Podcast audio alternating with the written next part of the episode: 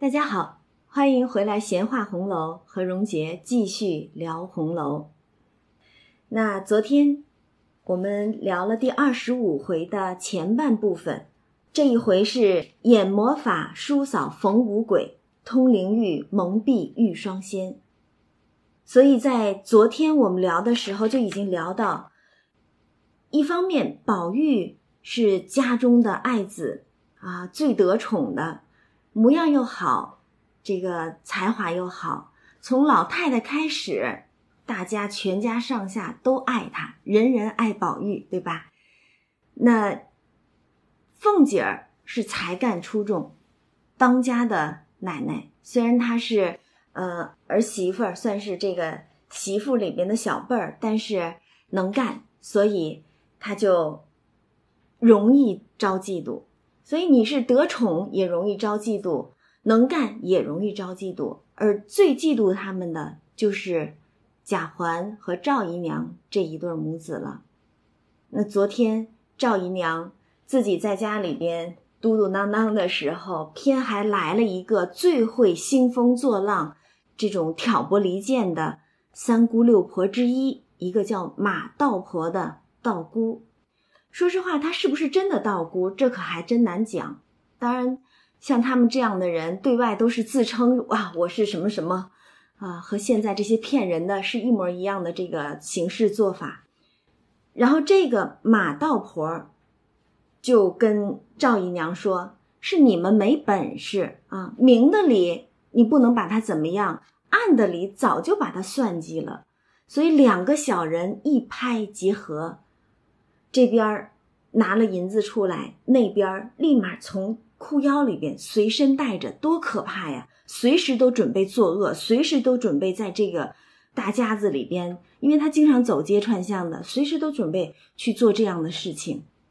掏出来十个直角的青脸红发的鬼祟，并两个纸人那我们就说了，这都是用来做法的，对吧？就那种眼阵之法，呃，或者说是给他们。你随便怎么说，我们现在可能大家经常会听到的，比如说像这个呃下降头啦、扎小人儿啦，就是类似这样的。其实自古以来，这种法子就一直都有，惯有那些明里头这个打不过的，就开始发这种暗中的心思，用这种暗中为害的方法去害人的。所以这种人为什么称小人？你如果真的是心中不服气，咱们明刀明枪的哈，那也算你是有个英雄气概。但偏偏就是又怕的不得了啊，要死要活的。人家说一个莲儿奶奶的名字，就吓得他赶紧挑了门帘看有没有人听着，所以吓得是胆战心惊的了，已经是。但是偏还背地里边惯会去害人的，所以就用了这样的掩阵之法。然后昨天也有朋友问说：“哎，你这个回目当中说叔嫂逢五鬼，都是哪五鬼啊？”然后我说：“这位朋友，那你的这个关注点实在是有点偏离了。其实五鬼害人，并不是鬼怪作恶，实在是人心作恶。所以其实作者写这个叔嫂逢五鬼，他真正的用意是提醒人们去警惕这些搬弄是非。”暗中害人的小人，去警惕这些三姑六婆，警惕这些打着这些宗教名义呀，或者是呃打着这种善心名义呀等等的，然后去危害人间的人，这是他的用意。所以鬼不鬼的不是他的最主要的关注点。所以我们的关注点也不要被这些表面上的东西觉得哎好有趣儿，好好玩，就一下子被他们给带离了我们的方向。就带离了作者想让我们真正看到的，所以这一篇这个贾旭本的评语当中不就说了吗？说这个本回本意是为了尽三姑六婆进门之害，难以防范，所以他的本意是在此，而不是告诉我们啊那个鬼他是怎么去作鬼的，怎么去呃做法的，不是这个意思啊。所以我们在看红楼的时候，一定要。踏实下来，真正的去看透它字面里头的意思是什么。所以鬼怪没有什么可怕的，可怕的是人心，鬼不害人，人害人啊。然后这边他掏出这些直角的小人儿啊、鬼怪呀，给了赵姨娘。然后赵姨娘自然就是有她的打算，那且按下不表，他们自然是要找机会就要去陷害宝玉和凤姐的。那且说这边，黛玉因为这两天宝玉脸上烫伤了啊，也是被赵姨娘的这个儿子贾环故意的泼了灯油，把脸烫伤了。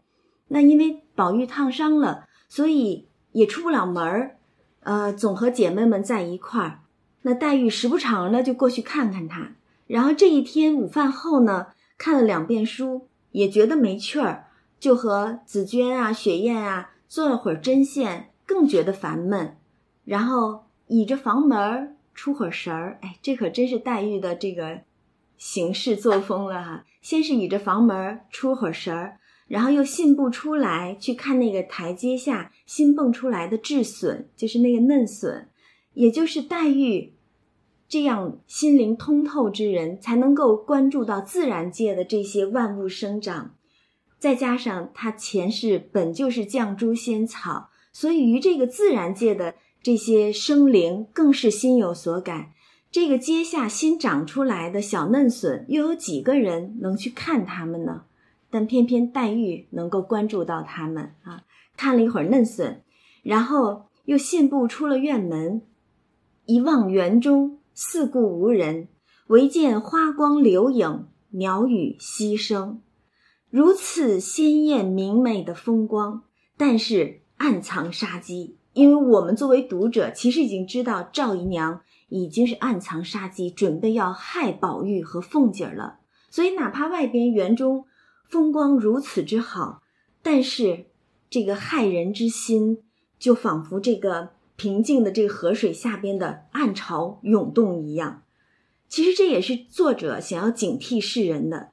这个全书当中，在那种冠冕堂皇、世家的这种风范之下，多少暗流汹涌，然后这种莺莺燕燕的儿女情事、风月情怀的这个背后，又有多少心酸的血泪，甚至多少青春性命夭折其中，所以。整个《红楼梦》，我们去看的时候，如果你只看表面，你会觉得，哎呀，这可真是大家风光啊！瞧他们锦衣玉食、雕梁画栋，然后这些姐姐妹妹和宝玉只知道在玩中游戏戏耍的，并非如此。整个园中是暗流汹涌，多少风刀霜剑严相逼呀！所以后来黛玉所写的那一篇《葬花》。实际上也是他们真实生活状态的一种体现，并非无病呻吟。因为经常会在网上看到有一些朋友说：“呃，黛玉、宝玉他们不过是大家的公子哥儿、小姐，啊，不知民间疾苦，他们所有的那些情绪，只是一些无病呻吟的哼哼唧唧罢了。”但是真的不是这样的，不是这样的。这一回我们就看到宝玉差点就被害死了，真是差一点就送了命了。然后这边黛玉信步走着，信步信步就信步到了怡红院中啊，然后就看到几个丫头在那儿舀水干什么？可好玩呢！他们在给小鸟给画眉洗澡呢，这可是闺阁趣事了哈。我估计现在的咱们女孩子很少会有这等趣事了，大家聚在一起给一只小画眉洗澡，给个小鸟洗澡哈，这个很好玩的呢。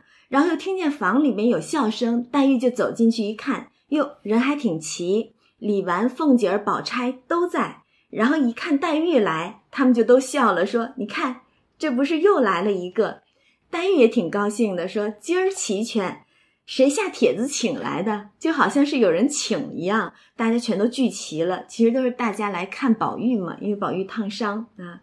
然后凤姐儿呢就问黛玉说：‘哎。’前儿我打发丫头送了两瓶茶叶过去，呃，你往哪儿去了？这其实是照应前文的，大家还有印象吗？在前边就是宝黛读西厢的那一回的时候，嗯，他们读完西厢，宝玉先走了，然后黛玉在梨香院的墙根底下，隔着院墙去听那些小戏子们排练唱这个《牡丹亭》，然后不觉是感慨万分，站都站不住，就坐在墙根的石子上，对吧？正好香菱来叫他说：“哎，呃，二奶奶给大家送茶叶，我要找我们家姑娘，你们家紫娟也找你呢。”就是那一回。然后这会儿呢，其实是照应前文，凤姐儿就问说：“哎，我送了那个茶叶，你们喝着怎么样？”然后宝玉。先说的说论理可倒罢了，只是我觉得不太好，不知你们尝着怎么样。然后黛玉说味儿倒轻，颜色不太好。也有一些版本呢是说这句话是宝钗说的，因为宝钗也在场嘛。然后凤姐就说那个可是暹罗国进贡来的，就是现在的泰国的这个地方。泰国确实产茶啊，我们在泰国游玩的时候也可以看到很多茶园哈。泰国确实是产茶的。但是凤姐儿他们都是吃惯了这种宫中御茶的，哪把这些进贡来的茶叶当回事儿？所以他说那是暹罗国进贡来的，我尝着没什么趣儿，还不如我每日吃的呢啊！但是黛玉却说，我吃着倒好啊，不知你们脾胃怎样？因为黛玉她人这个身体比较孱弱，不是特别健壮的。所以饮食上必定也是以清淡为主的，喝茶也是以这种味儿轻的为主。他这种身体的状况应该是忍受不了那种味道过重过厚的饮食的啊。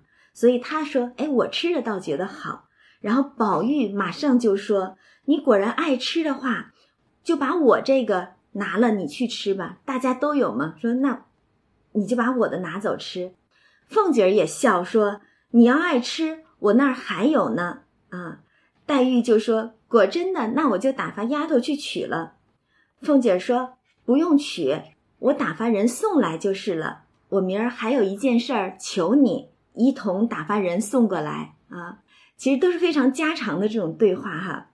然后黛玉，我们知道她是，呃，表面上看起来惯混这种呃使小性或怎么样。呃，说话好像比较尖酸刻薄那样子哈，所以黛玉一听凤姐说啊，我还有事儿求你呢，所以立刻就回笑着回她说：“你们听听啊，这是吃了你们家一点子茶叶就要来使唤人了。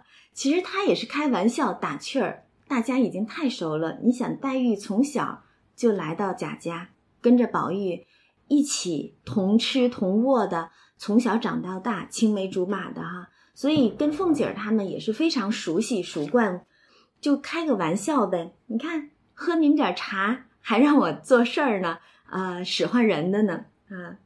所以其实黛玉她并不是像人们常去给她划定的一种那种性格，说她是多疑，呃，多么小性儿。她其实是非常活泼、非常有活力的一个女孩子，只不过大家总觉得好像在哭，总是在掉眼泪。就觉得这个女孩子一定是非常可厌的，因为你要想着现实当中，如果一个女孩天天哭的话，确实好像挺招人烦的。但是其实我们看书中对于黛玉的一些细节描写的时候，我们可以看到黛玉其实一个非常聪明灵慧、非常暖人、非常灵巧、非常风趣儿的丫头啊。她其实只在跟宝玉的时候，他会掉眼泪。其他的时候，他其实并没有，而且，呃，黛玉，她所有的眼泪都只为宝玉而流，呃，总是会有一些人评论说，黛玉的眼泪是为了自己伤怀自己的身世而流。但其实，如果你通读全书的时候，尤其是原稿的时候，你会发现，黛玉的眼泪再没有为自己流的，她的眼泪全都是为了疼惜宝玉而流啊！这是咱们。后面会讲到越来越多的有关他们的这个情节，但是现在黛玉跟凤姐儿这打趣儿呢嘛，结果凤姐儿那也是一个能说会道的人，对吧？凤姐儿就笑着说：“倒求你，你倒说这些闲话啊！吃茶吃水的，你既吃了我们家的茶，怎么还不给我们家做媳妇儿？哎，你看这个话虽说是玩笑话。”但是凤姐是什么身份？她是当家的奶奶，对吧？所以哪怕她的玩笑话，也必定是有了八九分准了，她才会这么去开玩笑。否则的话，在那个年代哪有以这种男女婚姻大事开玩笑的呢？而且大家又是从小一起长大的，这种玩笑话开了去，两边就不得见面了，对吧？如果真的是做不得准的话，这话说出来可真的是惹祸的。但是他很大大方方的拿这样的话去逗，取笑黛玉啊，可见黛玉、宝玉之事，其实何府上下全都了解，全都明白，全都知道。那应该就是八九不离十了。老太太喜欢他们两个，从小带在身边的。未来肯定也是他们两个人亲上加亲，而且大家对此也都是喜闻乐见，真是郎才女貌，对吧？又是亲戚，又是从小一起青梅竹马长大的，所以大家其实都是非常看好他们两个的这个姻缘，才会有凤姐这样去跟黛玉取笑的。但是这就是说好事多磨吗？已经大家都觉得是板上钉钉的事儿了，偏偏好事多磨，这么笃定无疑的事情，最终还是由于这种家族这种破败、家族的衰落而心事终虚化，最终这个大家都觉得一定成的这一桩美满婚姻破灭了啊，破灭了。所以其实我们由此可以想到，就是在呃叙书当中。把这个故事变成了一个三角恋，变成了一个你不爱我，我怨恨你，然后由爱生恨的一个这种好像是情情爱爱的风月小说了。但是大家细想，风月小说自古而来，那是有多少？不差宝黛钗这一个三角恋了吧？嗯，可是为什么大家还是认为《红楼梦》是奇书一部，《红楼梦》是再也其他的书？都赶不上趟的这么一部伟大的著作呢，实在是因为作者的利益和眼光是太高了。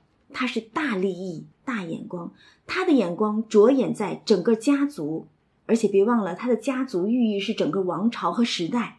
这是一个由于他们的腐朽，由于他们的这种呃败落，由于他们的这种内里边的这种呃腐败。啊，这种肮脏，所以这是一个终将败落的家族，这是一个终将败落的朝代。所以，作者是把整个利益着眼于大时代，而宝黛之间的这种爱情，就是在这种大时代之下的一个个人的悲剧。这种悲剧的力量是更大的，它不仅仅是说，呃，两个人情情爱爱，你爱我，我不爱你，我爱你，你又不爱我，你爱他，他爱我的，不是这样的。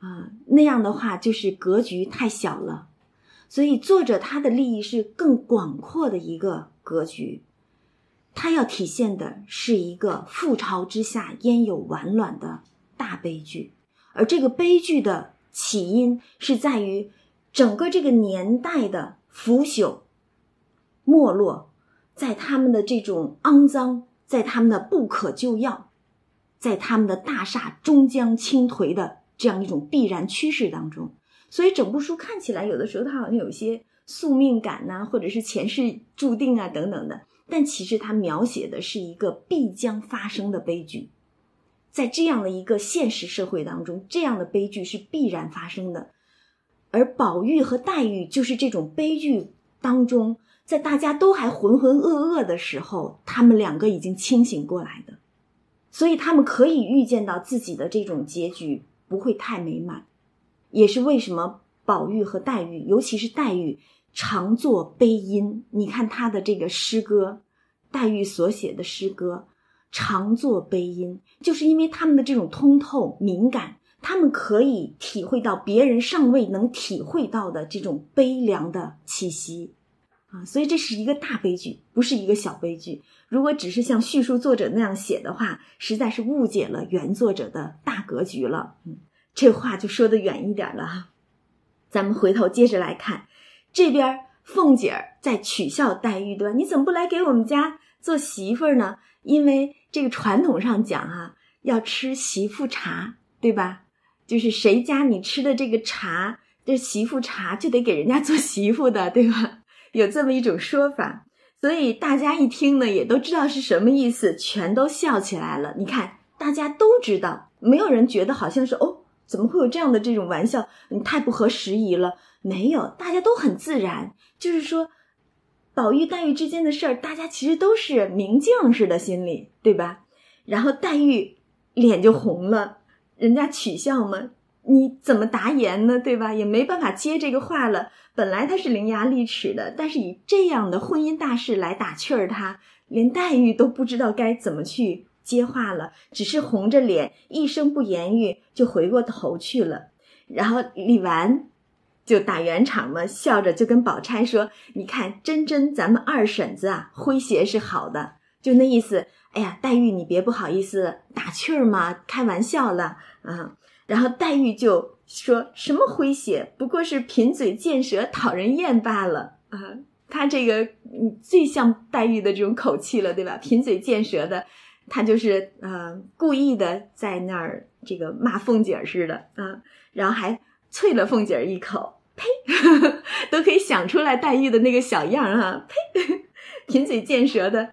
但是凤姐儿哪理会他这些呀？还接着取笑呢，说：“你别做梦了，你替我们家做媳妇儿少什么？”然后还专门指着宝玉就说：“你瞧瞧，人物门第配不上，根基配不上，模样配不上，家私配不上，哪一点儿还玷辱了谁呢？”那意思说，你瞧瞧我们宝玉啊，那也是我们的家里边的这个掌上明珠啊，是吧？有哪一点又配不上你呢？对吧？实在是真的要跟这个黛玉打气儿到底了。嗯，其实以凤姐这样的身份，这话基本上已经是挑明了说了，对吧？只不过可能双方还没有走这种下聘呐，呃，然后下文定啊，呃，还没有走这种。一板一眼的正式的这种程序，但是以凤姐儿的这种当家奶奶的身份，哪怕是玩笑话，其实已经是明话明说了。但是幸福就在眼前，板上钉钉了似的，对吧？幸福就在眼前，却遭飞来横祸。那在这一回当中，就是大家正在打趣儿宝玉和黛玉之间的这个婚事儿的时候。已经一派祥和了，但是却遭小人暗中陷害，赵姨娘他们作鬼，对吧？弄法眼镇住凤姐和宝玉，差点害死他们。但是如果从全书的大线索来看的话，其实也是这样，一个大悲剧。大的这种王朝的覆灭，家族的这种衰败、衰落、覆灭的时候，哪怕宝玉和黛玉的婚事已经都定下来了，但是终是破灭姻缘，不得相顾厮守，所以这是他们的悲剧所在。然后这边黛玉就受不了他这么打趣儿嘛，抬身就要走，宝钗就赶紧劝，拉着他说：“哎呀，平儿急了。”宝钗是一般都会称呼黛玉叫她的字平儿，这个字还是宝玉给取的呢啊。然后宝钗就说：“哎呀，平儿急了，还不回来坐着呢，走了倒没意思。”这也确实是家常闲话哈，都是这样的。如果别人拿你们两个人的这种婚事打趣儿的话，你如果走了认真了，反倒好像有点不识逗，让大家都没意思了，是吧？所以宝钗就劝他说：“哎呀，回来坐着吧，你要走了，倒真没意思了。”所以你看，宝钗对于宝玉和黛玉的婚事也是非常清楚的，对于宝黛之间的感情也是非常清楚的。那我们也知道，宝钗的为人，她是一个大家闺秀，啊，他是最懂得这种世事洞明、人情练达的，他是最懂得这种进退有据。有章法的这么一个人，所以他在完全了解宝黛之间的情感以及婚事的安排的情况之下，又怎么可能去做第三者？这也不符合宝钗的性格，对吧？所以我们就说，这个叙述里边其实有很多是故意扭曲了原作者的用意了啊，哪怕是对于宝钗的性格，他也都是故作扭曲了。然后这边。他们刚这么闹着说着，刚到房门口的时候，哎，赵姨娘来了。当然，她不是一个人来，她和另外一个姨娘周姨娘两个人都是贾政的姨娘，然后这个走进来。那他们这两个人呢，其实身份都是比较低的，虽然大家都叫着姨娘，但实际上我们之前也看到了，宝玉进房门的时候，赵姨娘还要给他打帘子，对吧？所以身份其实不高。那现在他们两个人因为身份差不多，所以是一起来看宝玉。然后李纨、宝钗、宝玉等都是让他们两个坐，独凤姐儿只是和黛玉说笑，正眼儿都不看他们，因为凤姐儿最是这个爱权势的人，对吧？所以一有这样的这种身份地位跟不上的，他就本已不大理会，更何况他素日就瞧不上这个赵姨娘，太坏了，总是这种小人的龌龊心肠。然后又把一个儿子调色的，就是只知道嫉妒，然后怨恨，没有一点点的这种男子气概，所以他其实对赵姨娘很是看不上眼的，正眼都不看他们。然后这边他们正要说话的时候，王夫人房里有丫头来叫说：“舅太太来了。”舅太太指的是王子腾的夫人啊，所以说舅太太来了，请奶奶姑娘们出去呢。然后这边李纨啊、凤姐儿等等就赶紧就出去了，赵周两个人也就忙辞了出来。赵姨娘这会儿应该已经干完坏事了，所以赶紧溜啊。然后宝玉呢，却说：“我也不能出去。”他脸上不是烫了吗？说：“我也不能出去，你们好歹别叫舅母进来。”就是一看见 又该惹事儿了，让舅母担心哈啊。说：“你们好歹让舅母别进来。”然后又叫着。黛玉说：“林妹妹，你先略站一站，我和你说句话。”凤姐儿是再不放过这个机会去打趣儿他们的，所以回头就跟黛玉笑说：“有人叫你说话呢。”然后便把黛玉往屋里一推，和李纨就走了。你看，实际上大家是完全知道他们两个人的这种情况是怎样的。然后这边宝玉就拉着黛玉的袖子，嘻嘻的笑。心里有话，只是说不出来。这时候，其实我怀疑他那个眼阵那个作法啊，就已经开始生效了。因为他心里有话，他跟黛玉的话有什么说不出的，是吧？宝玉的这种性格，但是他这时候他却只是嘻嘻笑，已经说不出来。黛玉这边呢，是非常的含羞带怯的，心里几分明白，只是自己的。不住的把脸红胀起来，就争着要走，然后宝玉这边就突然哎呦一声叫，好头疼，眼阵之法发作了。这个马道婆儿，这个赵姨娘，他们暗中勾结要害宝玉的，已经开始发作了。但是黛玉这边还没有反应过来。还想着之前吃媳妇茶的这个调笑，这个取笑他的这个茬儿呢，对吧？想着这档子事儿，然后还以为宝玉是故意逗他，然后就说了一句“该阿弥陀佛”。呃，他其实是心里头，呃，以为宝玉又拿什么新奇的花样来取笑他，或者是逗弄他了，所以说“该阿弥陀佛”。结果宝玉这边就不好起来，大叫一声：“我要死了！”就将身一纵，离地跳起三四尺高，这可真是非人力能及了哈！他在地上站着，竟然一下就跳起来这么高，口内乱嚷乱叫，说起胡话来。这一下子就把黛玉和丫头们都吓得慌了，哪见过这个阵势啊，对吧？然后赶紧去报王夫人和贾母那边知道，正好王子腾的夫人这个舅太太不也在吗？于是几位长辈都赶紧。一起进园子来看宝玉，宝玉这边就越发的拿刀寻杖的寻死觅活，闹得天翻地覆的，把贾母和王夫人吓得抖衣乱颤，一叠声的儿啊肉的就哭了起来。然后这边诸人皆被惊动，于是贾赦、邢夫人啊、贾珍、贾政、贾琏儿，并什么贾蓉、贾云、贾平，呃，甚至薛姨妈、薛蟠一众人。全都被惊动了，甚至一些有脸面的大仆人，比如说周瑞家的，他们的一干上上下下、里里外外的，什么媳妇儿、丫头的，一拥都到园子里边来看事。虽然这么热闹，其实大家也要明白一点，只不过是因为宝玉得了老太太的宠爱，所以大家老太太你宠他，我们自然都要捧着他。现在看宝玉最受老太太宠爱的孩子出了这等大事，老太太都已经坐不住，着急忙慌的，于是大家一拥而至，都想看看能不能够做点什么。顿时园内就乱麻一般，这边还只是宝玉，然后这儿正乱着的时候，只见那边凤姐的这个眼阵之法也发作了。想是赵姨娘从这边走了之后，又怎么着到了凤姐那边，又把什么这个小人啊、五鬼的又给塞了进去了吧？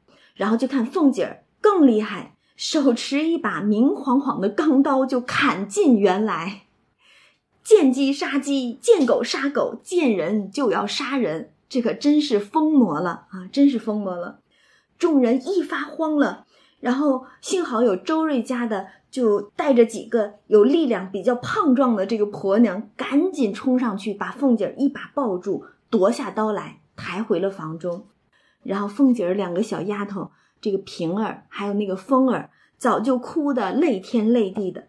贾政是这边是宝玉，那边是凤姐儿，也是顾了这里丢不下那里，两下里烦难。然后这个时候。作者偏偏在这么百忙之中插了一个闲笔进来，写了一个人，谁呀？薛蟠。且说薛蟠，别人慌张自不必讲，独有薛蟠更比诸人忙到十分。怎么他更忙呢？原来他要想走开吧，又恐薛姨妈自己老娘啊被人挤倒，还担心宝钗被人瞧见，那是妹妹啊，怎么能让这些男子？都给看到了，对吧？然后又恐香菱被人臊皮，香菱现在是他的妾嘛，他又怕自己的妾被人家吃豆腐。为什么他这么想呢？因为他知道贾珍那一干人惯于是在女人身上做功夫的，所以他就忙得不迭的，一会儿护着老娘，一会儿护着宝钗，一会儿又照顾着香菱。这么忙到的时候，忽一眼又瞥见了林黛玉，风流婉转。早把薛蟠苏倒在那里，这一番这个写，其实并不是去想要真心去唐突平儿、唐突黛玉，实在是借着薛蟠这一番忙忙碌碌、忙忙叨叨的，是省去了多少繁文。因为你要是真的写，大家怎么去照顾宝玉啊、凤姐啊，那得有多少繁琐文字？大家怎么一个着慌着忙的这种景象？大家怎么一个？呃，不知如何是好的这种状态，那你只看薛蟠一个人就知道了，真的是乱的不行，忙的不行了啊，省去了无数的繁文啊。这个其实也是作者的忙中偷闲大章法所在了啊。然后这边众人就七言八语的，各种主意都有。哎，且看这个古人都有什么主意来对付这些眼阵的哈，然后。啊，有说请端公送岁的，有说请巫婆跳神的，啊，有的见什么玉皇阁张真人的，等等等等吧，反正就是各种的封建迷信，各种的巫医一体，但是百般的医治祈祷、问卜求神，总无效验，哪能有用呢？对吧？总无效验。等到堪堪日落，都到晚上了，这是闹了一整天呢。到了晚上的时候。那舅太太王子腾的夫人告辞走了。等到第二天，连王子腾都惊动了，也来看到底怎么着了。因为一个是他妹妹的儿子，一个呃，这个凤姐儿。其实这凤姐儿的身份吧，我是一直有点怀疑。就是书中通篇都没有说凤姐儿是王子腾的女儿，但是她确实又管王夫人叫姑妈，啊，都是王家嫁出来的，对吧？呃。但是他管王夫人叫姑妈，为什么不管薛姨妈叫姑妈呢？他只叫姨妈，哎，不去管他了。反正这边王子腾也都惊动了，接着小史侯家，这是老太太的娘家，对吧？也都惊动了，并邢夫人他们那边娘家人全都惊动了。然后各大家全都送符水的，见僧道的，呃，那就是能想到的法子，全都说。啊，死马当活马医了，咱们就看有没有一个能奏效的吧。但是皆不见效，他叔嫂二人越发糊涂，不省人事，睡在床上，浑身火炭一般，口内无半不说，那就是胡话连篇了。等到晚间的时候，因为他们这样去闹的话，把那些婆娘啊、媳妇、丫头啊都吓得够呛，都不敢上前儿，只好把他们两个人都抬到了王夫人的上房里边，派了贾云他们带着一些小子们，就说男丁们在这儿看着啊。女孩子们害怕，到了晚上，两个病人在那儿胡言乱语的，搁谁都挺吓人的，所以只好派了这些小子们在旁边守着啊。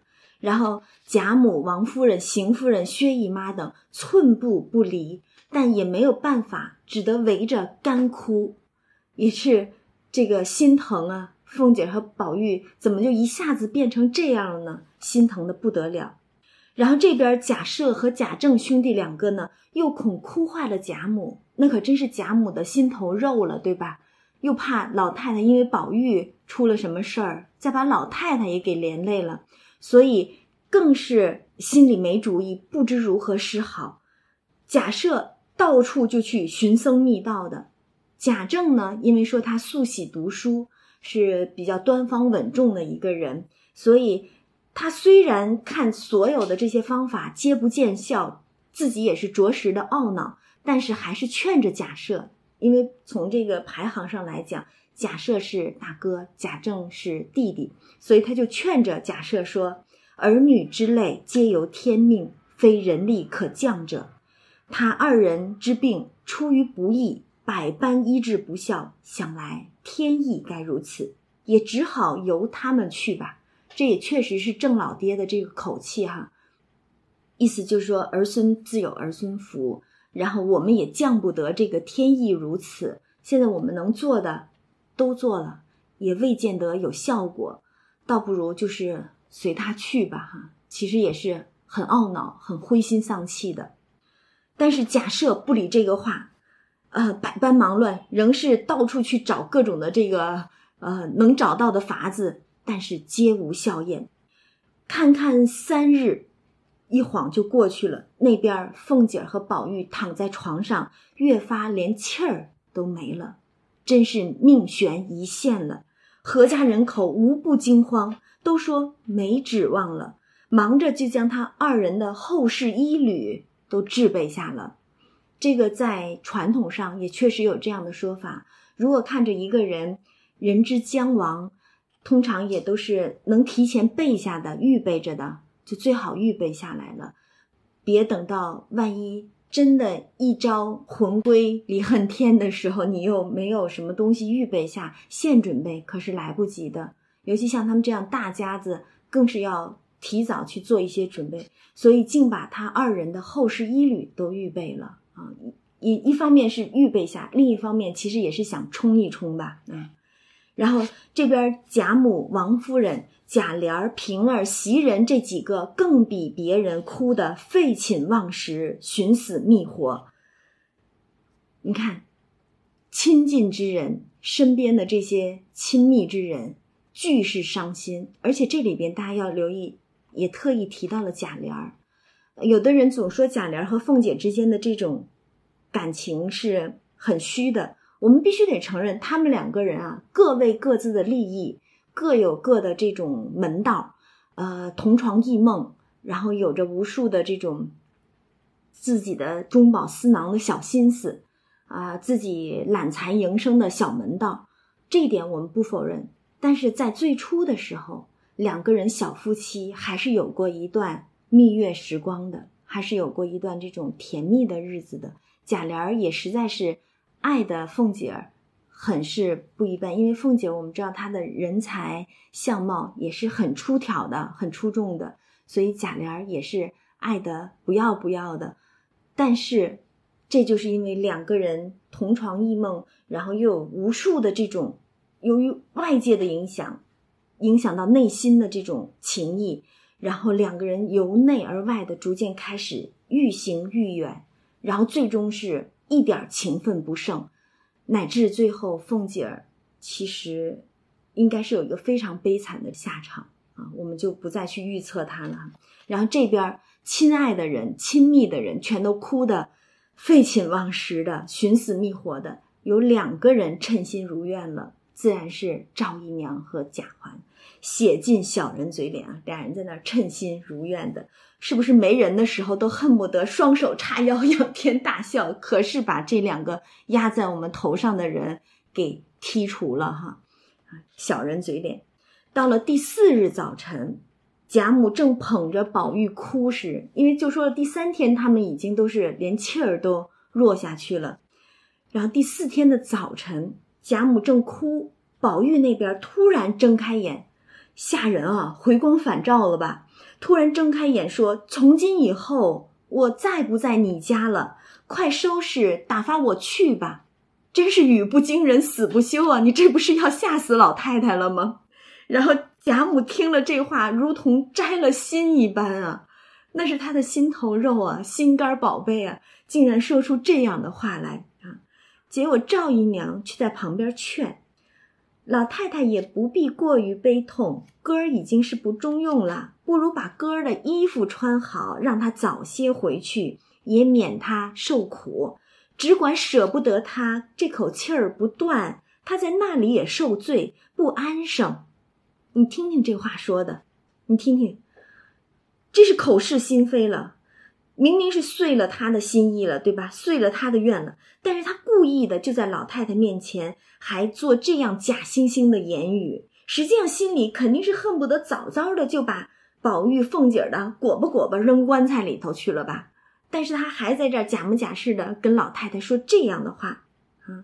但是老太太那是多精明的人，你赵姨娘说这样的话能瞒得过老太太去？所以老太太还不等他说完就被。老太太照脸就啐了一口唾沫，骂他说：“烂了舌头的混账老婆，谁叫你多嘴多舌？你怎么知道他在那里受罪不安生的？怎么见得就是不中用了呢？你愿意他死了有什么好处？哎，这话倒问到点子上去了。你愿意他死了，你有什么好处？其实虽然可能是无心话赶话的说出来的，但是这可真的是把真相都无意之中给说出来了吧？”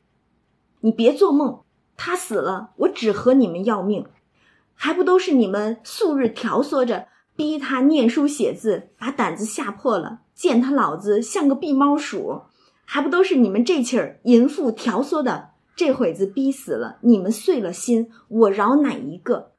这话吧，听着就是骂着骂着，从赵姨娘的头上就骂到贾政头上去了，对吧？所以他一边骂一边哭，然后。这个老太太是一番的溺爱，但是再一想不到这话，其实把自己儿子也给骂进去了。贾政这边，郑老爹一听，心里头也郁闷啊。他就难道想把自己儿子逼成这样不成？呃，自己也是难受啊。儿子都这样了，自己也难受。偏生这个姨娘还说这样的话来惹老太太，所以他心里越发着急，喝退了赵姨娘，自己就上来委婉的劝解。结果正这当口，有人来回说两口棺椁都做齐了，请老爷出去验看，这不火上浇油吗？哪壶不开提哪壶，老太太正为这事儿骂呢。这有人又来回了，然后贾母果然一听就骂：是谁做了棺材？一叠声的只叫把做棺材的拉来打死。然后这边正闹得天翻地覆、不可开交的时候。只闻得街上隐隐木鱼声响，念了一句“南无解冤孽菩萨”，有那人口不利、家宅颠倾、或逢凶险、或中邪祟者，我们善能医治。嘿，一声木鱼，一声佛号，轻轻巧巧的把前面几百文字的这么一场闹剧。就给收住了，你想这么闹的，闹到何时才是个了局呢？咵的一下子就收了回来。但是大家细想啊，深宅大院之中，正闹得不可开交之时，如何又能听得外面街上的木鱼声、佛号声？怎么就听得这么真切呢？这可真真是作者在用幻笔了，用一些这种充满了神秘主义的这种幻笔。竟让书中所有人物此时都生了幻耳一般，听到了街上木鱼声、佛号声啊。然后贾母和王夫人一听见这些话，哪里还忍得住，赶忙就命人请进来。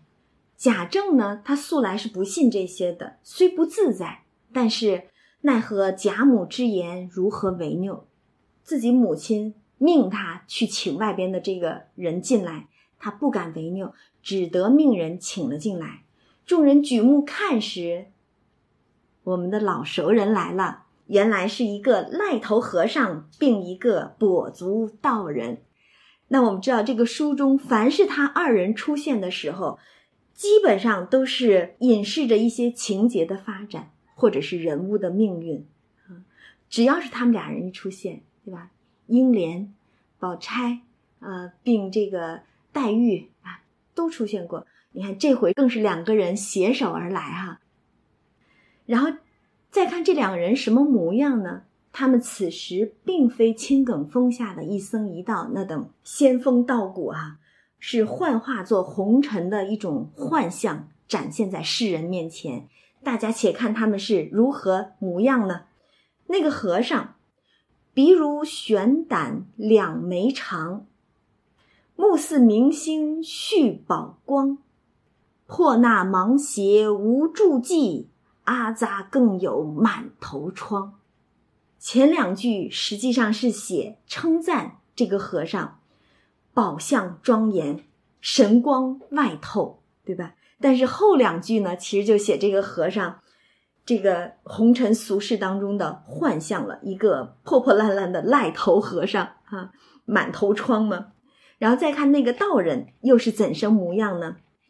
一足高来一足低。浑身带水又脱泥，相逢若问家何处，却在蓬莱若水西。哎，写这个道士的时候，反过来写头两句呢，先是把这个道士的幻象，一个跛足和尚嘛，瘸着腿的，拖泥带水的就进来了。但是后边两句却是在赞叹这个道士来历。不凡神仙下界了，蓬莱若水溪，那是神仙居住的地方，从那儿而来的啊。然后贾政就问：“啊，你道友二人在哪里焚修啊？”啊，这个僧人笑道：“长官不需多话，啊，这是避了这个俗套了，不多言。因闻得府上人口不利，故特来医治。”贾政就说：“倒是有两个人中邪，不知你们有何符水 啊？你看上来就问你有何符水，因为大家想着就是说，僧道嘛，就是这个写个符、念个咒的哈。那你有何符水呢？结果这个道人却笑：你家现有稀世奇珍，如何还问我们有什么符水？咦，贾政一听这个话，有意思。”宝玉有一块通灵的玉，对吧？因为我们知道宝玉是神瑛侍者，黛玉是绛珠仙子。那么那块无才可去补苍天的大石头，就换成了宝玉随身佩戴的那块通灵玉了。那那块通灵玉上，我们说它是正反两面都有个小篆篆字儿写着的，对吧？前面写的是“莫失莫忘，仙寿恒昌”，然后后边哎，就是有这么三句话。一除邪祟，二疗冤疾，三知祸福，对吧？所以他上来就说，这是他落草，就是他出生的时候嘴里衔下来的一块这个通灵玉，而且上面还带着字迹，而且这个字迹是明明白白的说了，他有这等的神通本领，一除邪祟，这是第一等；二疗冤疾，三知祸福。那通灵玉，对吧？那应该是很灵验的，然后。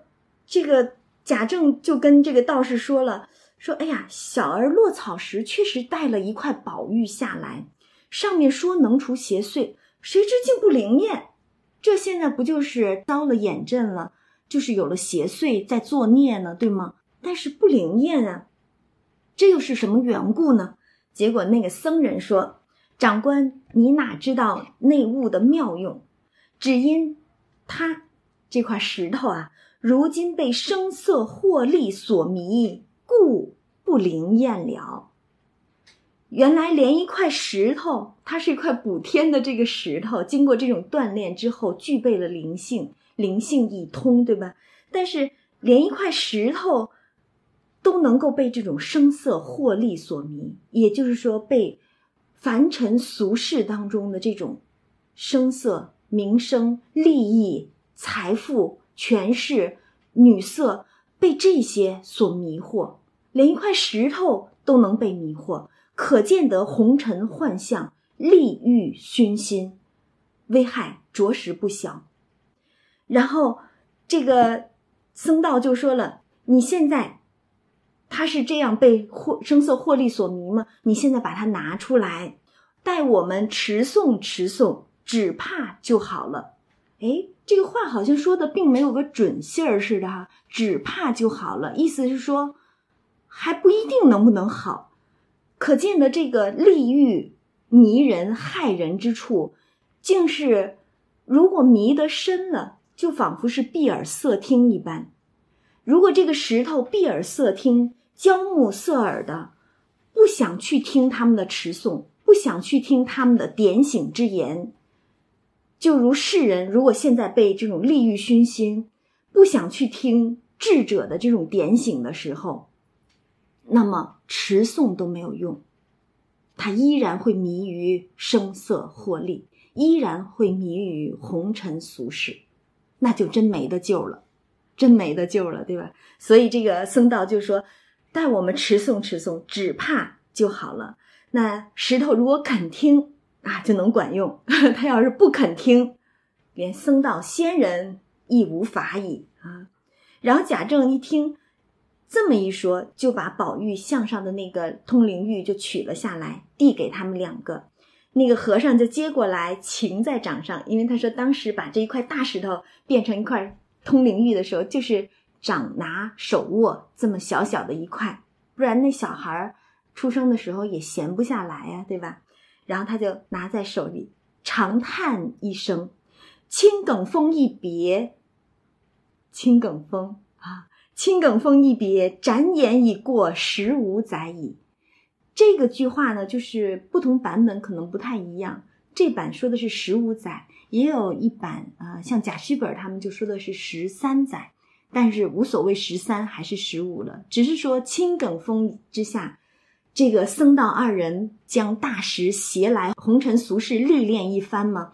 那现在已经有十三或者是十五年这么长时间了。人世光阴如此迅速，尘缘已满大半了。听了这话，其实真是让我们作为读者也是可惊可叹啊。这个意思就是说，因为当时神瑛侍者他们，呃，神瑛侍者是凡心动了，要下凡来历练一番。那绛珠仙子为了还他灌溉之恩，要以一生的眼泪去还，所以跟着他下来。再有其他的一干人等，皆是有这个孽缘孽债所在，要到红尘俗世当中去了这一番孽缘孽债的。那现在这个僧道他们是仙人啊，他们是知道这一段公案的，所以他竟然跟这块石头说：“尘缘已满大半。”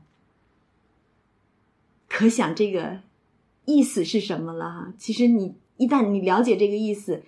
竟是心里边有点心惊肉跳的感觉。这个故事到现在其实已经讲了有一大半了，然后又跟这个石头说：“你当初的那段好处，就是你当时在青埂峰下之时，还只是你原身那一块补天不成的大石头的时候，那是多么的逍遥自在，是什么样子的呢？天不居兮，地不羁。”心头无喜亦无悲，却因锻炼通灵后，便向人间觅是非。就说当时你在大荒山无稽崖青埂峰之下，虽然你最早的时候尚未经过这种补天的锻炼的时候，你可能什么都不知道，无知无觉的，但是那时候你心里边也是无悲无喜的。贾诩本就有一个侧批，说的是越不聪明越快活。就是描述人们，如果懵懵懂懂的时候，没有这些所谓的学识啊、见识啊，没有这些的时候，小孩子总是天真烂漫的。然后，你越是随着阅历的增长、年岁增长、阅历增长，这种见识的增长，逐渐就识得人情悲喜。但是，一旦识得人情悲喜之后，就会惹来无数的是非烦恼。所以，这个僧道就对着这块石头说：“来慨叹说，你看看你啊，当时那么无拘无束的。”但是偏偏经过了这种锻炼通灵之后，你就偏要走到，因为当时石头求着他们俩嘛，说你也带我去走一番这个荣华富贵吧，让我也体验一番红尘俗世的这个经历。所以你看你现在来了，岂不就是向人间觅是非来了，对吧？然后可叹你今日这番经历，就是被这种利欲、呃声色获利所迷，都不能够通灵了，对吧？人被迷住了，这种。所以可叹你今日这番经历，粉自织痕乌宝光，起龙昼夜困鸳鸯，沉酣一梦终须醒，冤孽长青好散场。也就是可叹你现在，你被这种红尘俗世的利欲蒙蔽，声色所迷，沉溺于风月之中。但是梦醒终有时，待得你们所有的这些冤孽情债偿清之时，便是曲终人散之日。这其实就好像一种宿命论的那种感觉似的，一切都已经安排好了，待你们把这些要偿的债、要还的泪都还清了、偿完了，这个曲终人散，这部书故事也就该结束了啊。但是这里边。因为我们刚才就说了，作者总是用一种好像带着神秘色彩的宿命论的一些这种话，来暗示书中人物的一些命运走向以及情节的发展。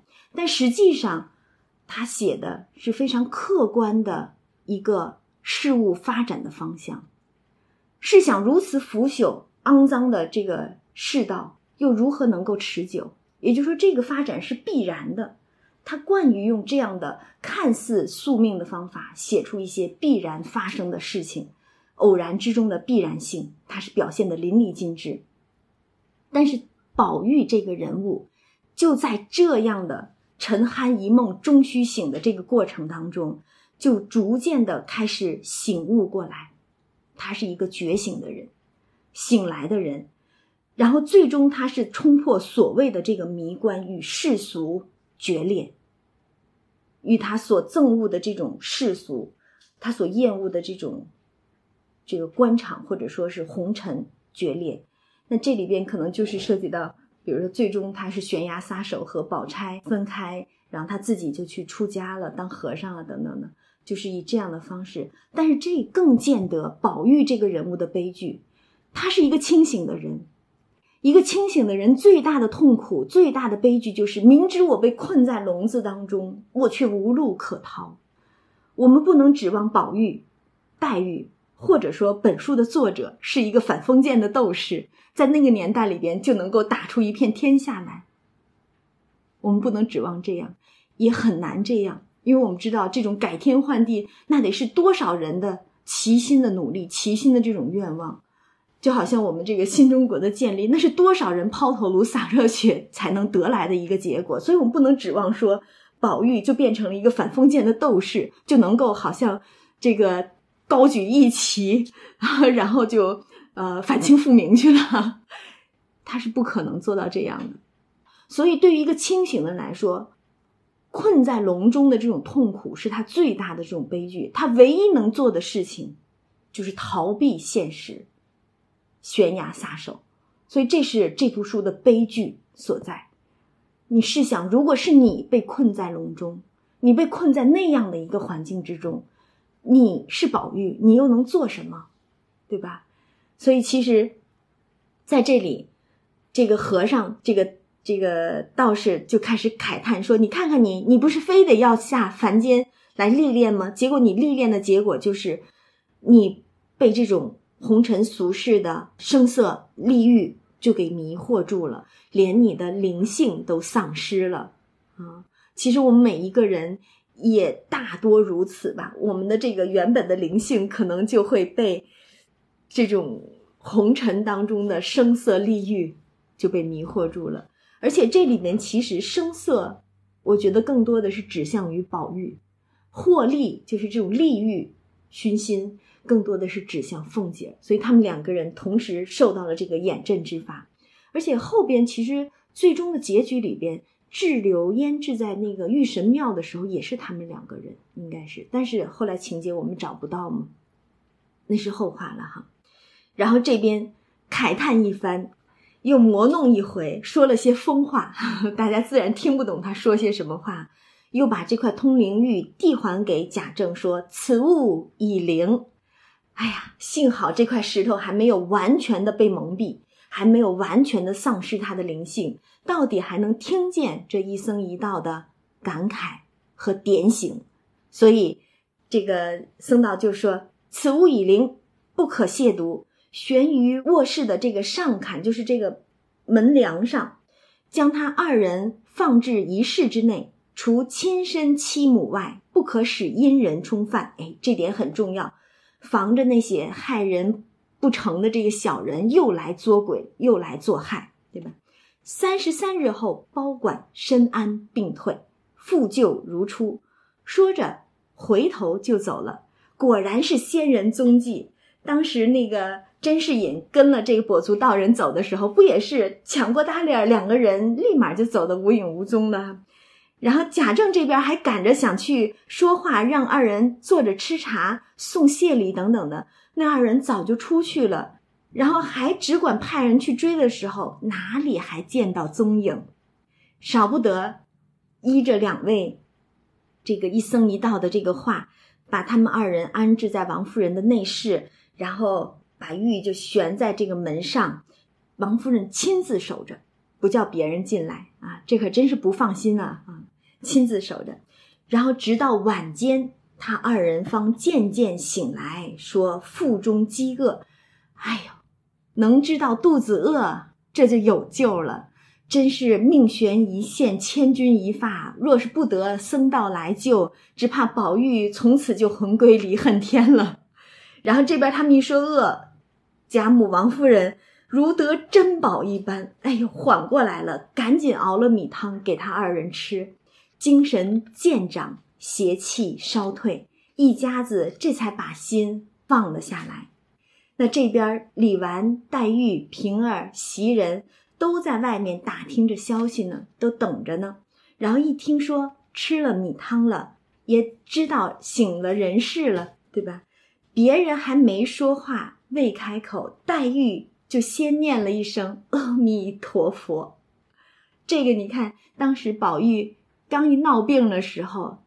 他还念阿弥陀佛，以为宝玉是又想了什么法子来呃取笑他呢，结果一下子就犯了病，可把他吓得不得了。我们想着，连贾母、王夫人都吓成那样，黛玉不定吓成什么样呢？然后这边总算听得一个好消息，这个人活转回来了。黛玉真是把心放回肚子里头，满腔心思都扑到了这个宝玉的身上。忍不住就念了一句“阿弥陀佛”，感谢菩萨保佑啊！然后这边宝钗一听，嗯，就回头看他，看了半日，呲儿的一声就笑了。然后这个别人都不知道他为什么笑，惜春就问他：“宝姐姐，你好好的笑什么？”宝钗就笑说：“我笑如来佛比人还忙，又要讲经说法，又要普度众生。”这如今宝玉、凤姑娘的病了，又要烧香还愿、赐福消灾。现在刚好了一些，又要管林姑娘的姻缘了。你说忙得可笑不可笑？你看，连宝钗都在打趣儿黛玉呢啊！所以这边儿黛玉实际上只要宝玉好，我一切都好，满门心思就是这样的。但是。他这种忘情的阿弥陀佛了一声，却被宝钗看了个满眼，听了个满耳，又反过来取笑他。所以我们一直都说，宝黛钗之间并没有三角恋情。宝钗历来都知道宝玉和黛玉之间的感情，宝玉和黛玉之间也互相明白、互相体谅、互相非常清楚对方的内心。那之所以黛玉或者是宝玉时不时的会闹一场，又甚或黛玉好像是使小性、拈酸吃醋一样的，只不过是一种有情人之间在万事未定的时候心中的那一分不安罢了。而且我们也说了，他们两个人是非常非常的敏感的人，宝玉和黛玉，所以在别人都还没有体会到这种危险、这种悲凉的时候。他们两个人已经体会到了，所以他们心中总是不安的，总是担忧的，总是不定的。所以黛玉表现出来的就是那些小性，那些看似拈酸吃醋的话了。